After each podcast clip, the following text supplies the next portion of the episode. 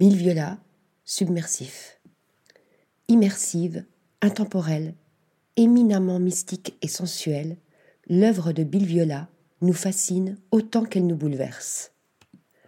Fascinante par sa monumentalité et la solennelle lenteur imprimée au défilement des images, elle nous submerge sous des flots de pluie et de ruissellement oniriques ou cataclysmiques, nous faisant chavirer dans le naufrage des corps et des pensées. Écoulement, ruissellement, engloutissement, jaillissement, immersion, transfiguration, mirage, pour Bilviola, qui aime à raconter l'éblouissement ressenti face à la beauté du monde transfiguré par la lumière bleue, la lumière sous-marine, lorsqu'il fut sauvé d'une noyade à l'âge de six ans, l'eau est une allégorie de la vie.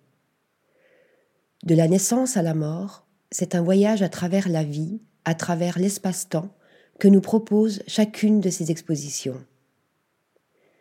À l'instar de Charon de la mythologie grecque conduisant dans sa barque les âmes des morts sur l'autre rive de la vie, Bilviola nous conduit non pas dans l'au-delà, mais sur le fleuve impermanent du temps pour nous plonger dans le grand puits de la condition humaine.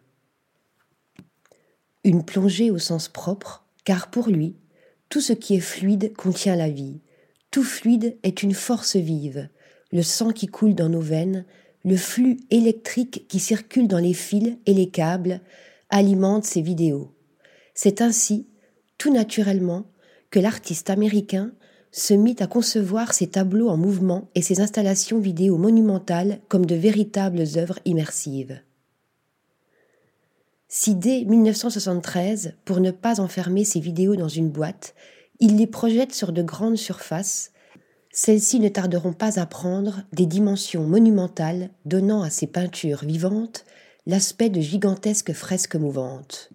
Comme dépourvues de gravité, elles composent des sortes de huis clos, des espaces flottants, hors du temps, dans lesquels les spectateurs sont invités à s'immerger pour se laisser envahir par les émotions suscitées par l'étrange chorégraphie aquatique des corps submergés, ruisselants ou s'embrasant.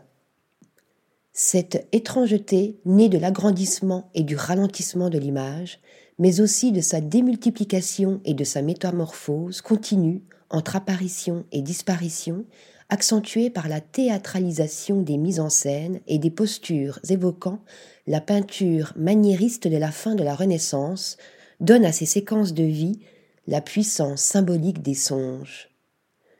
Article rédigé par Stéphanie Duloup.